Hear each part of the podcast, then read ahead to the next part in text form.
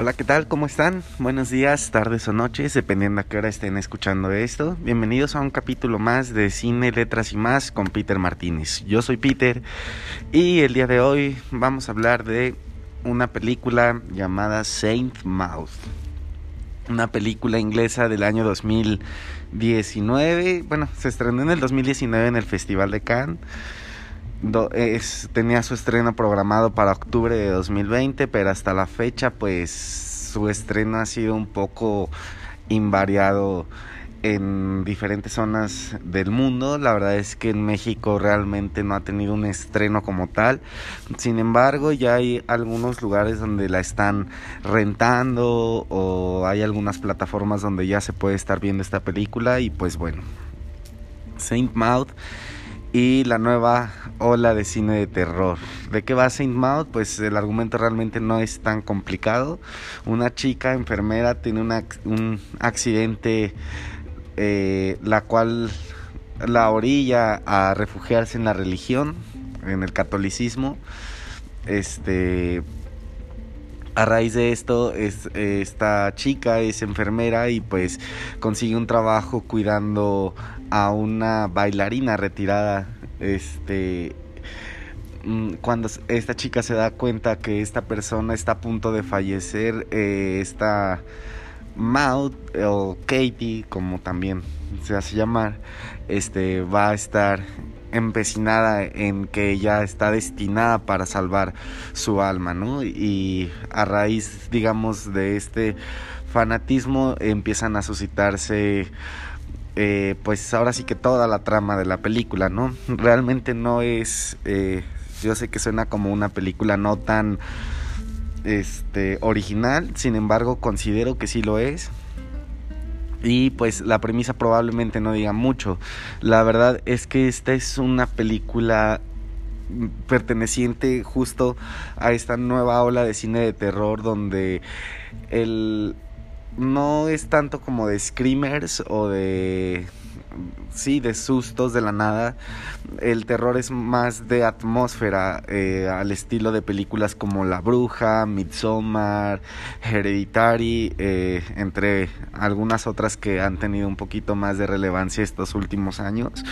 Y precisamente la película basa su premisa en generar atmósferas a través de imágenes y simbolismo. Realmente es una película que juega mucho con, con el simbolismo que si bien tiene ciertos elementos que, que complementan a la atmósfera como tomas eh, espectacularmente bien, bien grabadas, actuaciones de primer nivel, eh, creo que el terror de esta película radica más en la atmósfera precisamente, en el fanatismo que esta chica desarrolla por el catolicismo en general. Esta película está categorizada como una película de terror católico y, de verdad se puede entender por qué.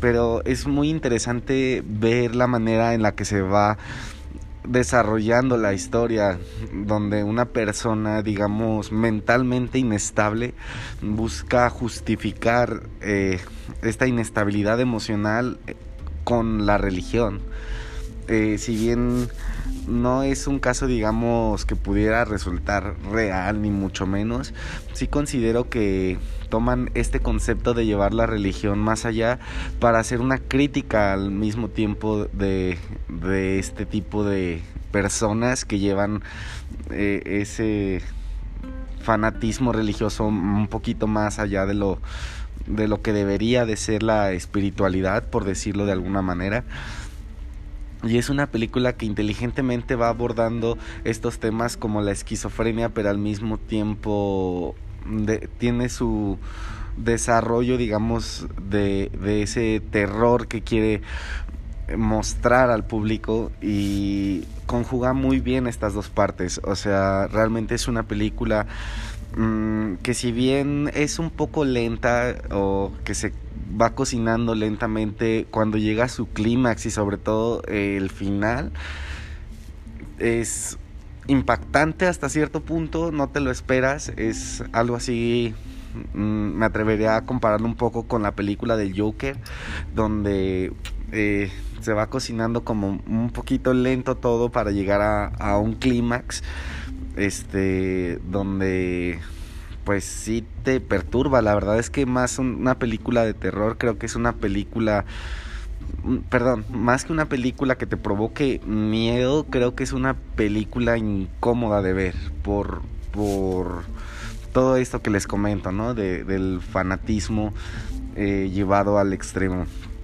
Y si bien aprovecho para hacer un poquito de hincapié en, les digo, en esta nueva ola de cine de terror, que donde se está más, la verdad es que el terror es un género de los que ha sido más explotado los últimos años, más para mal que para bien sin embargo, creo que esta última o esta nueva ola de cine de terror, donde se cuida un poquito más lo estético, eh, la fotografía, las actuaciones, donde se trata de dar un simbolismo detrás de la película, donde se, se procuran las tomas de cámara, creo que es, es una buena oportunidad para que el terror vuelva a tener un nuevo auge y creo que esta película si bien no es una película que recomendaría para todo el mundo, sí considero que es una buena película que valdría la pena ver y analizar eh, por lo menos más de una vez porque la verdad es que el simbolismo que hay detrás es una cosa bárbara. Una película